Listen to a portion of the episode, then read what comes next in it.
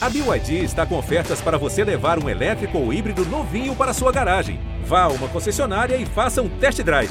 BYD, construa seus sonhos.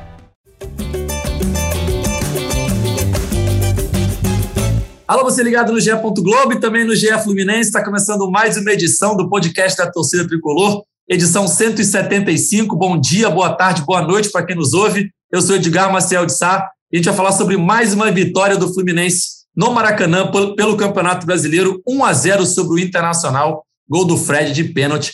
Vitória importantíssima na luta tricolor para voltar à Libertadores da América. Fluminense agora com 51 pontos, segue na sétima posição, mas abriu vantagem para o Internacional e está buscando aí uma vaga na principal competição sul-americana.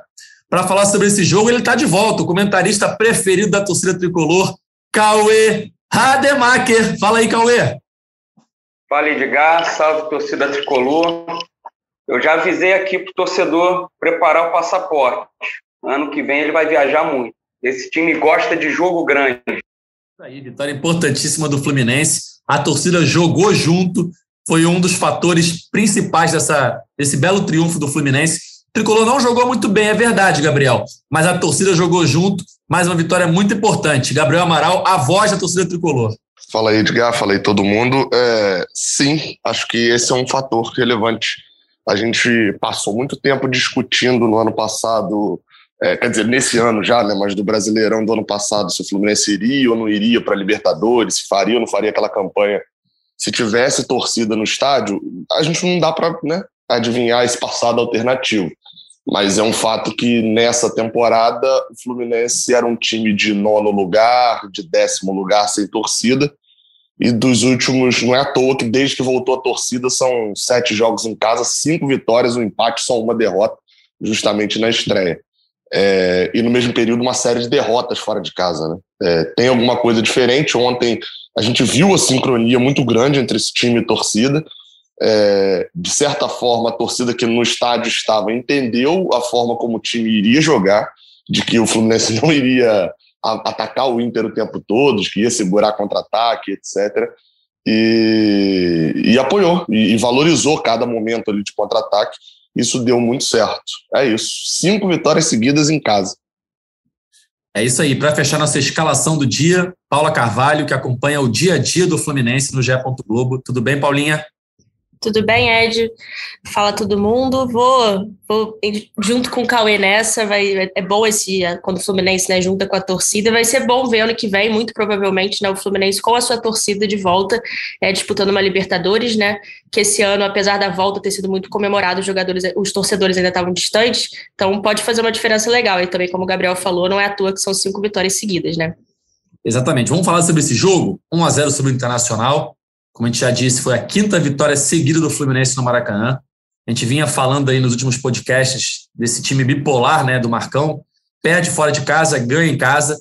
Pelo menos continuou assim em casa, né, com vitória 1 a 0 sobre o Colorado. Resultado importantíssimo aí na, na luta pela vaga na Libertadores. O Inter era um adversário direto, assim como era o América Mineiro, adversário do último fim de semana. Então foram dois jogos em que o Fluminense venceu, fez três pontos e parou adversários que lutam também por uma vaga na Libertadores. O Fluminense abriu o placar logo no comecinho do jogo ali, o pênalti foi com um minuto, uma bola na mão, o Fred tentou fazer um passe, a bola bateu na mão do jogador do Inter, pênalti, o próprio Fred bateu e converteu, colocou um 1 a 0 no placar, e depois eu acho que se condicionou um pouquinho o jogo, o Fluminense, como gosta de jogar, ficou um pouco mais atrás, tendo espaço no contra-ataque, se fechou bem, o Inter não criou muita coisa, teve uma ou outra chance só, e o Fluminense nos contra-ataques levou o perigo, poderia ter ter ampliado o jogo. Mas eu acho que, no geral, assim, o Fluminense é, repetiu as atuações recentes, não vem jogando muito bem, não é aquele futebol é, de encher os olhos. Mas o que a gente viu no Maracanã ontem, na minha opinião, foi o resultado de uma torcida que pegou o seu time no colo, né? Como quem diz: nós vamos para a Libertadores, tá? Vem com a gente, que a gente vai jogar junto, a gente vai ajudar vocês a irem para a Libertadores. Foi isso, né, Cauê? Foi isso, Edgar. Um gol logo cedo, né? O pênalti, eu acho que a marcação do pênalti foi com menos de um minuto de jogo. E eu acho que desde a final da Copa do Brasil de 2007, eu não vejo o Fluminense segurar 1 a 0 por tanto tempo. É, eu acho que o Maracanã inteiro sabia que o Fluminense ia recuar. E o Fluminense, quando recua, tem um problema que o Fluminense não tem contra-ataque, né? Porque várias, eu fui ao Maracanã ontem, várias vezes o Fluminense rouba a bola e não tem para quem puxar esse contra-ataque, porque o, o, Luiz Henrique e o Caio Paulista estão do lado do, do Samuel Xavier e do Marlon, marcando os atacantes lá atrás. Aí você tem o Fred ali, que nunca foi de puxar contra-ataque, não vai ser agora no, no finzinho da carreira dele. Então isso atrapalha muito o, o jogo do Fluminense, esse, esses pontas serem auxiliares de, de lateral. Eu não gosto disso, não gosto desse esquema. Eu acho que passa muito e por isso o Fluminense não jogar bem no ano. Você não tem, você já não tem um meia, e você joga ali com uma trinca que são três volantes, então tem um cara criativo, um cara que vai puxar o contra-ataque também. Ontem quem fez isso algumas vezes até foi o Calegari, conseguiu roubar as bolas e, e arrancar. Foi uma partida muito boa do Calegari. Uma pena só agora, no dia 24 de novembro, o Calegari ter jogado como volante, algo que a gente fala há bastante tempo pelas atuações que ele já teve na base nessa posição. Não vejo um futuro promissor para ele como lateral, mas como volante ontem ele, ele arrebentou, jogou muito bem. Ele deu um passe de trivela rasgando a defesa do, do Inter, que só aquilo ali já, já, já valeu o ingresso. Mas foi isso, a torcida foi, foi impressionante, jogou junto e empurrou. Nesse, acho que melhorou no segundo tempo a saída do Fred. O, Fred já estava morto no fim do primeiro tempo. Eu achei que ele não voltaria nem para o segundo tempo. O Marcão já devia ter mexido no intervalo. E o Bobadilha entrou muito bem. Ele entrou acertando tudo que o Fred tem errado. O, as devoluções de primeira para os atacantes, conseguindo ligar contra-ataque, conseguindo proteger dos zagueiros, algo que o Fred também não está mais conseguindo. A fase do Fred é muito ruim tecnicamente. E o Bobadilha ontem entrou muito bem. Talvez foi o seu melhor jogo pelo Fluminense. E gostei muito do Bobadilha, do Calegari, do Marlon, que voltou um outro jogador da Europa. É muito importante, né, Edgar, você buscar jogador no futebol europeu. o Fluminense buscou o Marlon, ver uma outra leitura de jogo, mais uma atuação muito boa dele. E para fechar aqui, eu vou falar e sair rápido. O Wellington também jogou bem, deu uns passes muito bons. Eu lembro de pelo menos uns três passes dele muito bons, assim, poderiam ter ligado contra-ataque. Mas na frente eu já falei que a gente não tem um contra-ataque, o Henrique e o Caio muito preocupados em marcação. E a fase do Caio Paulista é muito ruim. Para mim, o time todo, para o que se propõe, para o que pode fazer, individualmente, quase todos os jogadores foram bem. Os três do meio-campo ali com o placar já na frente se mataram de marcar, fizeram muito desarme, roubaram muita bola, muita raça ali do, do, dos três. O Luiz Henrique razoável, mas o Fred e o Caio Paulista, para mim, abaixo do, dos demais. Eu acho que o jogo se desenhou muito em cima disso, né, Calvê? Tivemos várias boas atuações individuais do Fluminense, esses nomes aí que você citou. Calegari acho que jogou demais, né? É, a ausência do André, claro, ela é muito sentida, mas eu acho que a dinâmica que o Calegari conseguiu dar para meio campo supriu bem a ausência do André. Claro que o Wellington jogar bem também ajudou, só que ele não tem a mesma dinâmica do André. Então o Calegari supriu bem essa, essa questão. É, eu até conversava com o um assessor do Calegari agora há pouco, e ele falava que o Calegari, quando soube que ia jogar de volante, ele, sabe, se desligou das redes sociais e foi estudar a posição que ele conhece bem, mas que não atuava há muito tempo. Né? Foi ver vídeos dele jogando de volante para lembrar da movimentação, lembrar do que ele deveria fazer em campo, já que ele vem jogando há muito tempo de lateral direito. Então ele teve essa, essa preocupação de estudar mais uma vez a posição, que por mais que ele conheça bem, ele não estava mais familiarizado com os movimentos, né?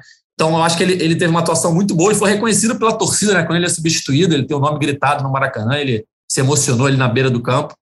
É, aquela defesa do Marcos Felipe foi sensacional ali numa cabeçada do Cueva. Por mais que ele não tenha sido muito exigido, né? Acho que a melhor chance do Inter, além dessa do Cueva. Não é Cuesta, não, o Edgar. Acho Cuesta, que Cueva já foi embora do Brasil um tempo. Cuesta. Cara, tô viajando aqui. Cuesta. É, a cabeçada do Cuesta ele defendeu muito bem. E no segundo, no segundo tempo teve uma chance também boa do Inter, que tem um chute cruzado, a bola passa raspando atrás, mas ele não teria o que fazer, né? Mas acho que foi isso, né, Gabriel? Acho que o jogo se desenha muito nessas boas atuações individuais, nessa sinergia com a torcida. Eu acho que isso que resume bem essa vitória importantíssima, né? É, só eu peguei, fui pegar o dado aqui da última vez que o Fluminense venceu cinco seguidas em casa. É, foi em 2012. Só que aí, considerando Carioca e Libertadores, mas no Brasileirão, a última vez foi em 2011, na reta final. Venceu o Atlético Goianiense, o Corinthians, o Havaí, o Santos e o Coritiba. Cinco vitórias seguidas em casa, ou seja, faz muito tempo e nem tinha Maracanã. É, acho que foi bem isso. Eu estou comparando muito esse jogo assim mentalmente, óbvio que numa outra situação, aquele jogo contra o Palmeiras em 2019, em que é, eu acho que até tem, tem, boas comparações com esse jogo, né? Aquele do golaço de Marcos Paulo e tal. Foi um jogo em que a torcida compareceu, foi muito muito boa aquele jogo da arquibancada. Era um jogo que o Fluminense ganhou por 1 a 0 sem ser muito ofensivo, né? É, teve um jogador que se destacou muito na posição, que foi Dodi, que entrou para poder jogar um pouco mais recuado, que é igual o Calegari entrando para jogar mais de volante. E, e o, outra comparação também é que naquele jogo o Fluminense não escapou do rebaixamento com aqueles três pontos. Mas, mas praticamente escapou, né? A torcida trata aquele jogo como jogo da, da escapada do rebaixamento e eu acho que indo para Libertadores, a torcida vai tratar esse jogo do Inter como o jogo que classificou para Libertadores mesmo. Uh, mas dentro da partida, acho que é muito isso. A leitura do Cauê foi muito boa. Assim, é, o Fluminense entra para jogar dessa forma. É, eu posso criticar o pensamento do Fluminense, mas nesse jogo eu não posso criticar tanto a execução. Faltou contra-ataque, é, isso é nítido, muito por erros individuais também é, é, principalmente dois atacantes, mas também por esse fator, não dá para ignorar esse fator que o Cauê citou, dos volantes estarem do lado dos. Dos volantes, não, dos atacantes, perdão. Do, os atacantes estarem do lado do, do lateral. É, eles vão ter que correr muito até chegar no campo de ataque e, obviamente, vão, vão chegar mais cansados. Teve até um contra-ataque no primeiro tempo, que Marcos Felipe pega a bola, ele liga um contra-ataque. Quem é o jogador mais avançado do Fluminense é Calegari, que está lá depois no campo, no, no campo de ataque. Mas realmente assim surgiram algumas atuações ontem que eu só tô tomando cuidado para não ter uma empolgação acima do normal. É, Calegari de volante, pô, foi o melhor em campo para mim, jogou muito. É, mas vamos lembrar, uma partida, uma partida. Eu não, eu não tiro conclusão negativa com uma partida, não vou tirar conclusão positiva também.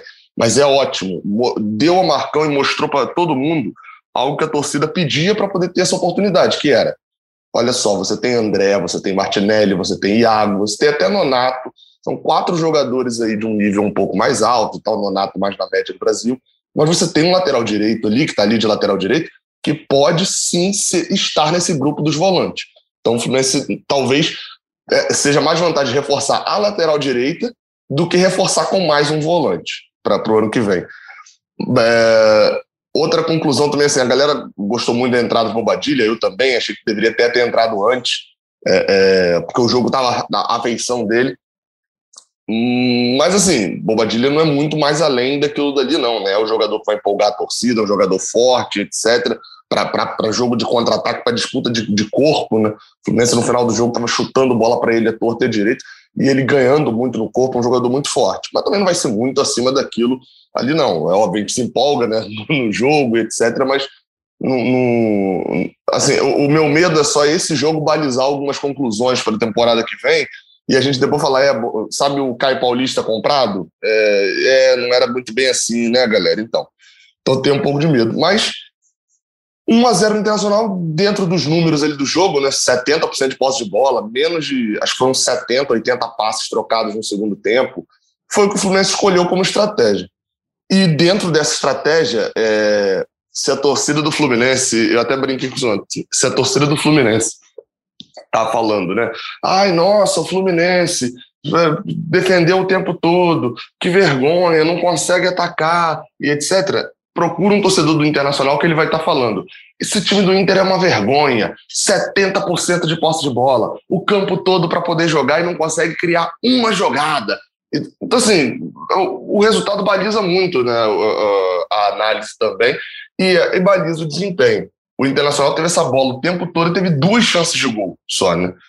Teve aquela chance lá do. Eu esqueço, confundo o nome do cara lá, Castorini, Cartorini, alguma coisa assim, que ele bate para fora, e teve a cabeçada do Cuesta. Foram só essas duas chances claras de gol, né? E, por sinal, para poder encerrar, a, a cabeçada de, de Cuesta me lembrou muito, muito mesmo, a cabeçada de Washington no, em 2008. A diferença é que o Rogério Senna não pegou, né? O Marcos Felipe pegou. Mas me lembrou bastante ali, por mais que tenha sido uma falta, né? Mas, mas lembrou bastante. Verdade, Gabriel. Também lembrei daquele lance. E teve uma outra chance que acabou não sendo é, convertida em finalização, que foi uma bola levantada que o Edenilson tenta um voleio, tenta uma bicicleta, ele acaba finalizando errado. Mas ele também foi uma boa, uma boa oportunidade do Inter, que só não foi transformada em finalização. É, mas, Paulinho, como a gente vinha falando, esse desempenho do Fluminense em casa também é o que move o time no Campeonato Brasileiro, né?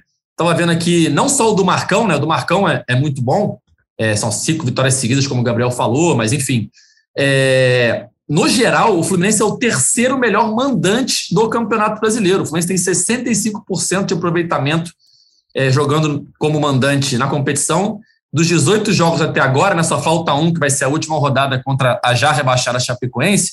Desses 18 jogos, o Fluminense ganhou 10 vezes. E isso caminha, né, mantém o time nessa briga por uma vaga na Libertadores e agora praticamente encaminhada, né? É, exatamente. E se a gente pensar, né, dessas 10 vitórias em casa, cinco, né, como a gente tem falado, foram agora já com torcida. Então, é, o Fluminense foi um mandante forte, principalmente, só reitera isso que a gente está falando, né? Foi um mandante forte, principalmente quando esteve com a sua torcida. Então, até sendo até um pouco repetitiva, monotemática, mas vai ser importante aí no Fluminense com o pé na Libertadores, pensar numa fase de grupos, enfim, ou até numa pré-Libertadores, mas tendo a sua torcida para apoiar. Fluminense, Fluminense torcida viram que vai, que pode fazer a diferença. Óbvio que não pode ser só isso, né? É, acho que o Fluminense até concordo muito né, quando vocês falam, achei que o Calegari jogou super bem, achei que o Wellington a gente sempre critica, mas hoje tem que vir aqui falar bem, achei que ele fez um jogo muito seguro, foi importante, é, até pela, pela estratégia do Fluminense de marcação, o Wellington foi um cara importante ontem, eu gostei do Iago também, então assim, achei a trinca de volantes é, muito bem, assim, e que apesar de ter sido um jogo um pouco arriscado, talvez, né, de ter dado muito campo pro, pro Inter, essa trinca de volante foi, foi fundamental para o Fluminense ter conseguido segurar esse resultado. Também gostei do, do Marlon, tô gostando muito do David Braz, a gente tem falado dele aqui, é muito legal a cena dele no final, assim, né, ele, vocês até fizeram uma entrevista bem bacana com ele, ele incorporou, né, um, um Gun guerreiro, assim, que é muito identificado com o Fluminense. Então, assim, a, a, o coletivo ontem talvez tenha ficado um pouco abaixo, mas, assim, o individual fez com que o Fluminense conseguisse essa vitória tão importante. Agora o Fluminense tem só mais um jogo, né, dentro de casa, que é já com rebaixado, né, na última rodada contra o rebaixado, contra a rebaixada Chapecoense, é um jogo aí pra, também para vencer. Tem dois jogos difíceis, né, principalmente agora domingo contra o Atlético Mineiro, líder do campeonato e ainda fora de casa, né, que a gente está falando muito dessa atuação do Fluminense como mandante, mas sem querer jogar um, uma água no chope da galera, como visitante o Fluminense está tido um desempenho bem mais fraco, né, se a gente for olhar o geral do campeonato, está em 13 terceiro lugar, só que se a gente olhar o, o, o, retrospecto até mais recente, talvez também levando em consideração quando joga com a torcida adversária, mais derrotas ainda, né? A gente tem sempre falado disso de um Fluminense bipolar e passa muito por isso. Quando joga em casa ganha, quando joga fora perde. Mas avaliando ontem, acho que o saldo é positivo. Foi talvez uma estratégia arriscada, mas assim, acho que não surpreendeu ninguém. Talvez só tenha surpreendido o fato do gol ter saído tão cedo. Mas se o gol tivesse saído ali com 20, 30 minutos do primeiro tempo, o restante do jogo também teria sido como foi ontem. Até porque essa tem sido a estratégia do Fluminense ao longo da temporada, né? É, eu concordo com o Cauê quando ele fala, né, dessa questão dos pontos ficarem muito, muito focados na marcação, a gente perde contra-ataque, mas o Fluminense desde a saída do Roger, foi a entrada do, do Marcão, Marcão que vai completar um turno, né, no próximo domingo agora, inclusive, é, o Fluminense não mudou, assim, o, o, estilo dele de jogar, né, a gente fala, até em alguns momentos falou de alguns lampejos e passaram, acho que muito por circunstâncias de jogo, a gente falou disso contra o jogo contra o Palmeiras, que o gol do o primeiro gol do Iago saiu no iníciozinho do segundo tempo, ontem o gol saiu no iníciozinho do jogo, e também por pela, por desempenho individual, acho que mais desempenho, desempenho individual do que o desempenho coletivo desse, desse time. Mas tem que, tem que comemorar, independentemente de qualquer coisa, os três pontos ontem foram muito, muito importantes, já pensando na temporada, não só para fechar essa temporada bem, mas principalmente para a temporada que vem, né? Oi, Edgar, só, só uma dúvida, e aí, enfim, estendo também a pergunta a todo mundo. Sobre o Wellington, eu achei que teve uma vantagem para o Wellington nesse jogo, porque, assim, acho que ninguém aqui também duvida da capacidade técnica de Wellington, né? Ele não é um jogador que a gente vai falar assim, como, por exemplo, Caio Paulista, que vai falar, pô, o cara é, é, é, não tem a qualidade de um passe. Né? Esse não é o problema de Wellington. O Wellington é um jogador que com a bola no pé até sabe jogar, tem um bom lançamento. O problema dele é muito mais físico, de movimentação e tal.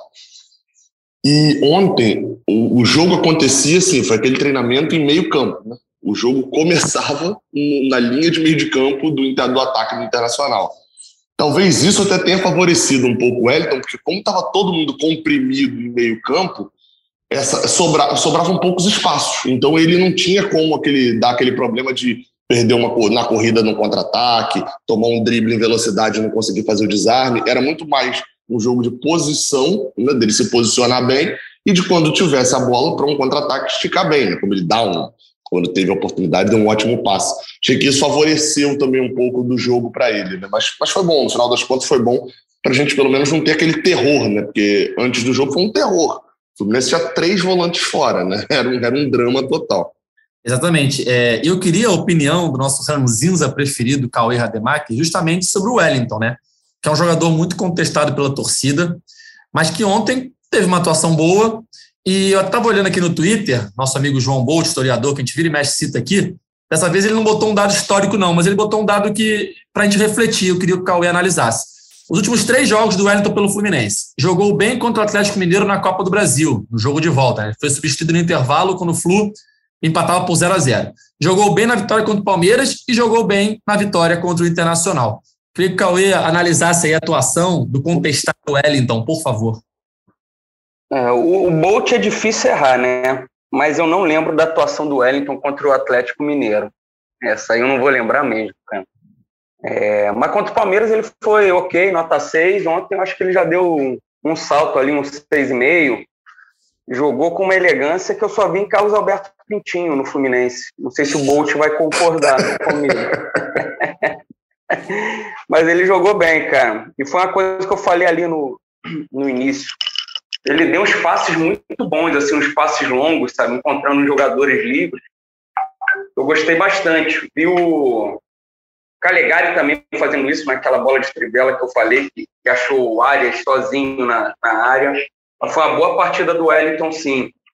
Mas não que isso vá fazer a diretoria, isso não precisa fazer com que a diretoria continue com ele para o ano que vem. Eu acho que pode achar outros jogadores ali.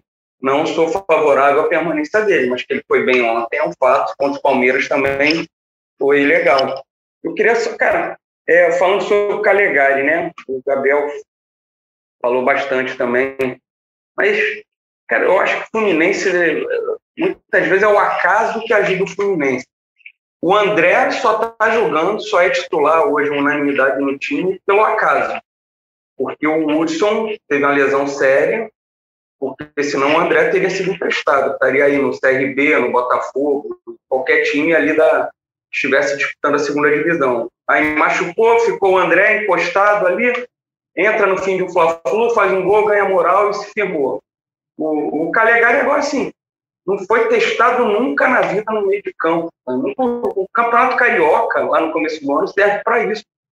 Para você testar. O Fluminense, eu sempre falo aqui, usa mal demais. O Gustavo já ter testado ele em algum momento da vida. A gente não sabe se ele vai ser um baita do meio campo. Mas as, o que ele apre, apresentou nessa quarta-feira foi, foi de dar esperança, sabe? De, de ser um outro jogador ali atuando no meio de campo.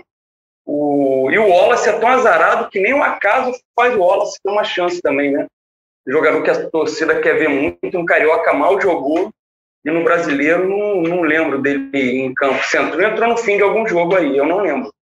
Mas o, o Fluminense usa muito mal o campeonato carioca. O Fluminense indo para Libertadores, pelo amor de Deus, se organize melhor, faça o carioca de teste, de experiência, o que seja, menos matar jogador, como fizeram com Martinelli e o Iago, que ficaram jogando um monte de jogo desnecessário e depois estavam exaustos.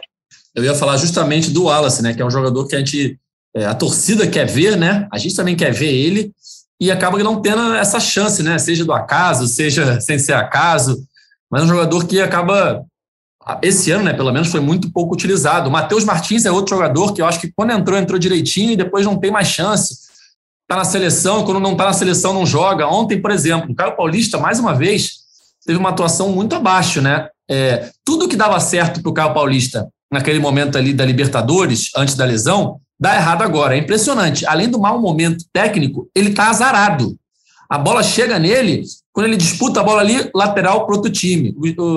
Na pedra linha de fundo, é tiro de meta. Ele sofre a falta, o juiz não dá. Então, ou seja, além de estar tá errando as coisas, quando a bola espirra ali, o juiz não marca para o Caio Paulista, marca para outro time. Enfim, ontem, por exemplo, é, ele teve uma boa jogada ali que ele chuta por cima do gol, né, ele foi um erro técnico de finalização. E tem uma jogada no segundo tempo, que foi até uma trivela do Wellington, se eu não me engano, num contra-ataque, que o Caio Paulista recebe pela direita e o Arias está livre dentro da área. Se o Caio Paulista cruza de direita, é gol do Arias. Só que aí ele perde ali dois, três segundos para girar o corpo para cruzar de esquerda. E aí o zagueiro do Inter chega junto com ele ali, não é não, Gabriel? E acaba tirando essa bola. Tinha, na escola que eu estudava, aqui em Rio Bonito, tinha um, um garoto que o apelido dele era Ronaldinho. E a gente ria muito, assim, dele jogando bola, porque ele só sabia chutar com uma perna, só com a direita, e se a bola tivesse na perna esquerda, ele girava o corpo todo para poder fazer o passe de direita. Obviamente, já deu a perceber que o apelido do Ronaldinho era irônico, né?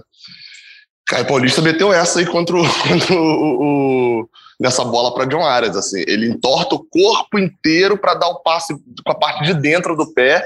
E eu nem digo de, de perna direita, senão porque de fato a perna direita de Caio Paulista é para subir no ônibus e ponto, né? É, mas de esquerda mesmo, com a parte de fora do pé. E, e, e para mim essa nem foi a mais problemática, vou ser bem sincero. Para mim, é, é, uma que teve um pouco antes, que foi um, um, um lançamento de Bobadilha. Para ele, ele domina a bola, ele arranca né, na velocidade. Bobadilha tá vindo literalmente como um touro no meio. E ele corta para dentro, corta para dentro para ele chutar e ele tentar resolver, ele perde a bola. Tá faltando para Caio Paulista entender que um gol não vai salvar a vida dele. Assim, não vai mudar da água para o vinho tudo de no caso do vinho para água de novo. É, ele precisa começar a participar de jogadas de gol. E, e, assim, essa era uma bola clara, que, que, que se ele devolve Bobadilha, ele fez a parte dele. E Bobadilha faz ou não faz o gol. Mas ele tentou resolver, cortou para a esquerda, bateu para fora. Enfim, ele está ele tá meio que desesperado, aquele cara que está desesperado para poder fazer um gol e voltar às graças da torcida. Só que isso não está acontecendo, né? Isso é óbvio. Assim, ele não é um fazedor de gols, né? Ele tem que estar onde ele funciona melhor no sentido de Matheus Martins, ele até teve a galera que falou, pô, o Matheus Martins no banco, o Marcão não coloca Luca. Assim, eu tenho minhas críticas à forma como o Marcão joga, etc. Mas dentro do pensamento que ele tinha para o jogo de ontem, aí realmente o Luca fazia muito mais sentido de entrar do que Matheus Martins, assim como o Caio Paulista também fazia sentido de ficar um pouco mais em campo. Eles não eram, é o que Caio falou no início, eles não eram pontas, eles estavam jogando de auxiliar de lateral. E aí, assim, é, é, Luca tem todos os defeitos, e nossa, são muitos defeitos. Mas eu confio um pouco mais nele na marcação, na, na, na dividida, na força lá atrás num jogo igual de ontem, do que, obviamente, um garoto de 18 anos, né? Então, ontem pelo menos fez sentido. E assim, e faz até sentido dentro da cabeça, dentro da loja como o Marcão quer jogar. Agora, concordo totalmente com vocês. O campeonato estadual é muito subutilizado é, pelo Fluminense. Esse ano foi pouco, mas já foi até um pouco melhor. Só que a gente também, aí é aquele negócio, né? A gente também, como torcida, é, tem que entender isso também. Nesse ano, se a gente for lembrar, em 2021, o Fluminense estreia, joga bem contra o Rezende, tem dois gols, literalmente assim, é, surrupiados pelo Graziani, né? uma vergonha assim, aquele, aquele jogo com o Rezende, o Fluminense toma virada e perde, jogando com time sub-20, sub-23 joga muito mal contra a Portuguesa, perde por 3 a 0 uma falha bizarra, de partida bizarra de Rafael Ribeiro. No, na terceira rodada, era um Flu, e o Fluminense vinha muito mal. Volta o time, o time principal, né, os reservas voltam para poder enfrentar o Sub-23 do Flamengo, claramente adiantando um processo que poderia ter demorado um pouco mais. Por quê? Porque se perde o Fla-Flu, meu amigo, já, a torcida já estava desesperada e tal. Então, assim, ou valoriza o carioca ou não valoriza o carioca. Não, não dá para fazer o projeto pelo meio do caminho e ficar dependendo. Ou, ou é para valorizar e jogar com o time principal e, e, enfim, ir desde o início, ou então né, é, é, entende que carioca não está nem aí, etc., e larga para lá. É, é, não dá para ficar pelo meio do caminho na história. É, e já tem que pensar também em questão de elenco para Libertadores, né, Paulinha? Porque a gente não sabe ainda se vai para Libertadores, está muito provável que vá, né? Mas tem a questão de fase de grupos, tem a questão de pré-libertadores. Se for pré-libertadores, vai ter menos tempo para montar o elenco. A gente lembra que agora em 2021 o Fluminense só foi contratar jogador aí na beira de começar a fase de grupos. E atualizando as contas, né, naquele site da UFMG que o Gabriel citou no último podcast, é, o Fluminense tinha a chance de G6, né, que ali a conta é para o G6. Era de 23%. Agora já subiu para 35,6%. Claro que pode mudar um pouquinho ainda, porque a rodada não terminou. Mas a chance de uma vaga direta, Paulinha, está crescendo, né? Ah, crescendo bastante, assim, né? Acho que o, a gente, engraçado, né? Que é uns três podcasts, assim, a gente tava bem falando preocupado, assim, onde o Fluminense vai arranjar um ponto, né? Então, o Fluminense conseguiu arranjar uma, bem mais do que um, né? Foram vitórias importantes aí, principalmente essas últimas duas, contra a América e contra o Inter. Acho que a Libertadores é cada vez mais uma realidade. E agora eu acho que vale falar assim, né? Tipo, até um alerta para a diretoria e para planejamento da comissão é exatamente isso que está falando, Ed, das contratações. Eu entendo que o Fluminense tem uma questão financeira complicada, né? Não só o Fluminense, mas enfim, está falando do Flu. É, e assim, foi uma justificativa até do da diretoria, né? Do, a gente fez, teve uma conversa com o Mário ano passado e falou isso, né? O Fluminense teve que ter muita cautela para contratar, é, levando em consideração questão de grana, enfim. Então, outros jogadores tinham que também é, se entender com seus respectivos clubes para chegarem de graça, né? Foi o caso do Casares, foi o caso do David Braz, é, mas o Fluminense precisa, na minha visão, ter um planejamento melhor para fazer uma Libertadores melhor ano que vem, né? É, pensar nas peças que, que, que, quer contratar, né? Ontem o Mário falou assim que não descarta talvez uma estender o contrato com o Fred, por exemplo. Eu acho que antes de estender o contrato com o Fred, o Fluminense tinha que pensar em contratar um centroavante é, bom. É, não, o Fred é excelente, jamais estou falando isso, mas muito que a gente fala do Fred estar tá em fim de carreira, sabe? Entendo o Fred como, como um ídolo, óbvio, isso não tem menor discussão, e o quão importante ele foi para o futebol e para o Fluminense. Mas o Fluminense tem que pensar um pouco, um pouco a vida além de Fred, assim, sabe? O Fred fez um gol ontem, fez dois gols pênalti nos últimos dois jogos, mas tecnicamente ele está no nível abaixo, pelo menos nessa reta final de brasileiro. É, precisa haver uma discussão ali, né, talvez para o lateral esquerda e direita, né? O Gabriel até levantou isso bem, né? Será que não vale então botar o Calegari para ser um volante mesmo? Óbvio que ele pode fazer essa dupla função e, e, reforçar a lateral direita. Pelo que a gente sabe, não é a ideia do Fluminense agora, mas obviamente tudo pode mudar. E a gente sabe que o Fluminense está muito atrás de um volante, né? É, Cantilho até que está no, no, Corinthians foi sondado, as conversas não foram para frente, não, passou, não teve nada oficial, mas o que a gente sabe da apuração é que o Fluminense está muito atrás de um, de um volante, um volante assim que, que saiba sair jogando.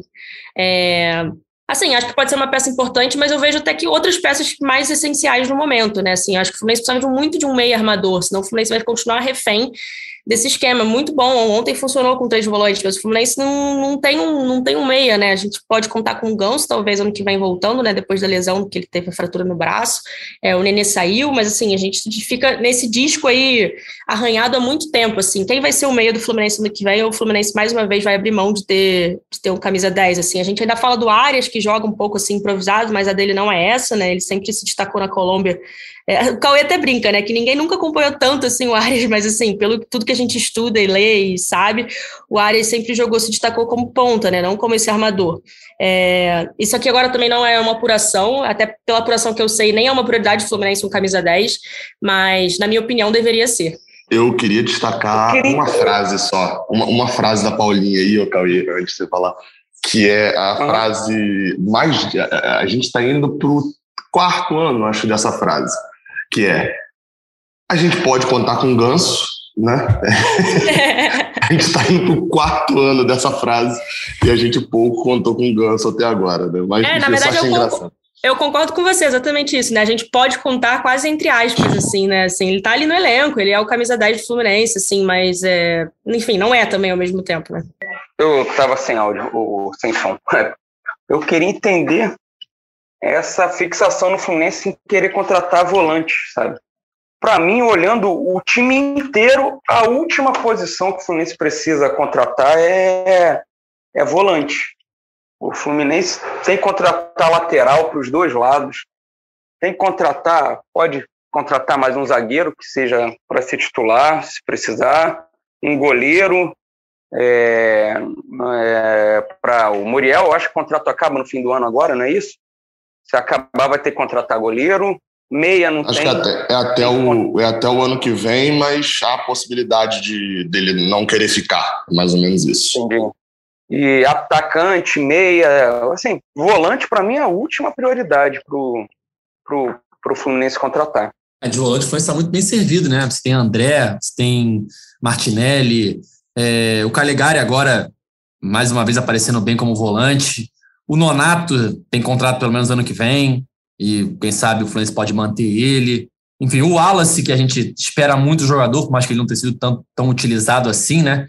Mas acho que Xerém é uma fábrica de volantes aí recentes que vem dando o que falar, jogadores que vêm entrando e. É isso, Edgar.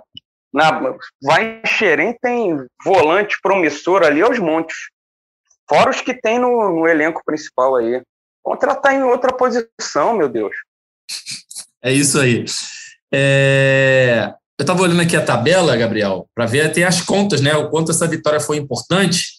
E o Fluminense ele, ele chegou aos 51 pontos e ele colou no Bragantino, que é o sexto colocado, é o último hoje da, da vaga direta para Libertadores, né? A sexta posição. O Bragantino tem 52. Ele abriu uma vantagem legal do Internacional, né? O Internacional tem está em oitavo, logo atrás do Fluminense, tem 47. Mas ainda tem na rodada jogos de Ceará, que tem 46, e América Mineiro. É, o Ceará, eu não lembro quem o Ceará pega, o América Mineiro pega o a Chapecoense. Ah, Ceará pega o Corinthians. Ceará pega o Corinthians e o América Mineiro pega a Chapecoense. O América Mineiro tem um jogo um pouco mais fácil, mas, enfim, dá para o Fluminense terminar essa rodada com três pontos ali de distância para o nono colocado, né? Seria ali, pensando em G8, pensando em Libertadores ali, pré-Libertadores, o Fluminense pode terminar essa rodada, é, já está bem encaminhado, mas em números, né, mostrando isso na tabela, terminar essa rodada com três pontos de vantagem para o próximo, para o adversário na nona posição, no caso. É, o próximo jogo do Fluminense vai ser no domingo, às quatro da tarde, no Mineirão, Atlético Mineiro, virtual campeão brasileiro, aí, líder da competição. Um jogo muito difícil, mas é aquele tipo de jogo, Gabriel, que o Fluminense gosta de, de jogar, né? Vai ser atacado, vai ter um pouco mais de espaço e aquele tipo de jogo que o Fluminense gosta de surpreender, né? É, a única questão com o Atlético Mineiro é que o jogo deles não é aquele jogo totalmente ofensivo, né? Por exemplo, que o Flamengo tem e tal, né? É... Mas o Fluminense, assim, o que eu, eu tô falando até sobre esse jogo é o seguinte: o Atlético Mineiro é tudo a favor do Atlético Mineiro. É, BH acho que ainda não pode né, ter torcida visitante, então serão todos no estádio atleticanos. E assim, eu estou tratando esse jogo como o jogo do descarte. O que, que é isso? O que vier tá bom. É, a, não deixe a, o torcedor tricolor essa partida contra o Atlético Mineiro atrapalhar a sua empolgação.